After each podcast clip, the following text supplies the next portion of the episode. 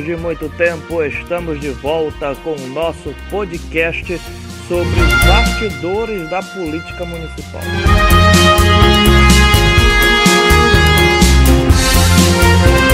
Muito bem, muito bem, muito bem. Olha só, olha só. Hoje nós temos aqui questões muito sérias a tratar, porque nós temos aí um processo político totalmente alterado, diversificado, indivíduos que surgem, indivíduos que saem, crescimentos é, de certa forma interessante. Eu acredito que o debate público ele se estabelece a partir do conhecimento. Quando não se conhece, não tem como falar bem ou mal. À medida que a gente avança no conhecimento do nome dos pré-candidatos, de como o governo atual tem se comportado, de que forma as pessoas têm trabalhado, eu acho que a gente começa a clarear. É, nós estamos num cenário muito complicado, nós estamos ainda é, no início do ano eleitoral. As negociações passa, passam a acontecer de forma mais rápida, né? Agora nesses dias porque até abril é o prazo final para quem quer mudar de partido. E além disso, também nós temos uma série de, de, de, de fatores que incide e altera o processo político municipal. É, como o governo atual vai se comportar, ele tem se comportado, não respondendo a críticas, é, um marketing muito forte, é, atendendo seus aliados, atendendo diversos fatores dentro da cidade. É, isto eles fazem porque é uma estratégia eleitoral. Né? O governo tem que mostrar que é um bom governo para continuar no governo. Agora, é, é, depois é que a gente tem que ver se de fato isso é realidade ou é apenas ficção para as eleições deste ano.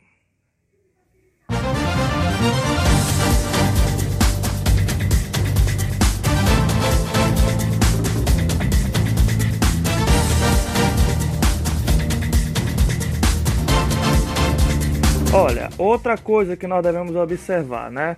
Recentemente, o que nós temos tido é um avanço significativo em candidaturas menores, que até então eram candidaturas que nós não imaginávamos que ia desenvolver-se. Né?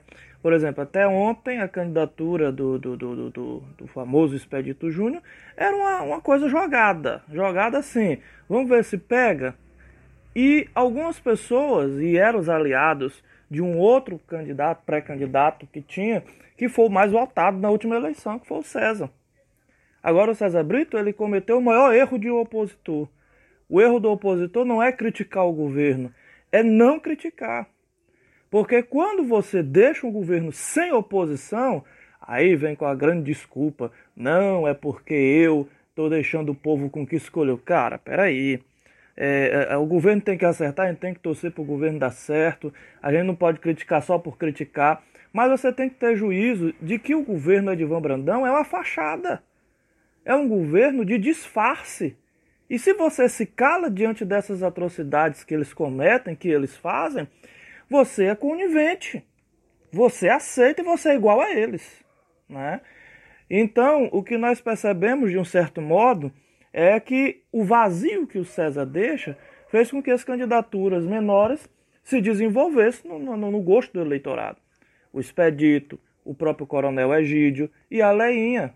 A Leinha até então foi um dos nomes que tem tido, pelo menos nas redes sociais e também na boca de muitas pessoas, até meados do ano passado, era um nome desconhecido de muita gente. Hoje não, hoje a gente percebe o crescimento é, é, é em curva ascendente da candidata Leinha. Né? O coronel Egídio estabelece o seu eleitorado, aquele povo realmente crítico, é, é, é, grande parte do eleitorado do César, grande parte do eleitorado do Zé Vieira. Quando o Zé Vieira se vai, o eleitorado dele se subdivide entre o César e o coronel. Isso é fato. Aí o César desaparece, rapidamente corre o Expedito e companhia para pegar esse eleitorado que o César deixou refém. Né? E o coronel está em curva ascendente também. E o Expedito está aí. Claro que o Expedito tem feito as piores pirotecnias para mostrar que é o candidato do povo e ele não é candidato do povo nenhum. É, se você for ver nas enquetes que são realizadas na rede social, é, o cara está muito atrasado para dizer, muito lá embaixo para dizer que é o candidato do povo, né? É um candidato, uma candidatura que vai vingar. Eu acredito assim, cada um tem que fazer a sua parte, né? E eu acho que esses três estão fazendo o seu dever de casa. Coronel com a taxa de iluminação pública, a Leinha também visitando e articulando dentro daquilo que ela tem, e o Expedito está avançando. Né? Agora tem que ter cuidado, Expedito. Vou te dizer uma coisa, meu irmão: o abuso do poder econômico, viu? então, pois bem. Então, eu acredito que este é o, é o passo inicial para a gente analisar o cenário. Ah, muita coisa ainda vai rolar. Né? Muita coisa ainda vai rolar.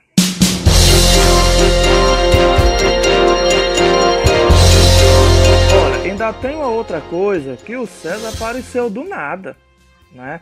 O César apareceu do nada dizendo que é pré-candidato a prefeito, tá mantida a pré-candidatura. O cara some, aí, não, eu aparecia porque não sei o que, ppp, popopô. Ô César, o povo não é besta não, viu? O povo não é besta.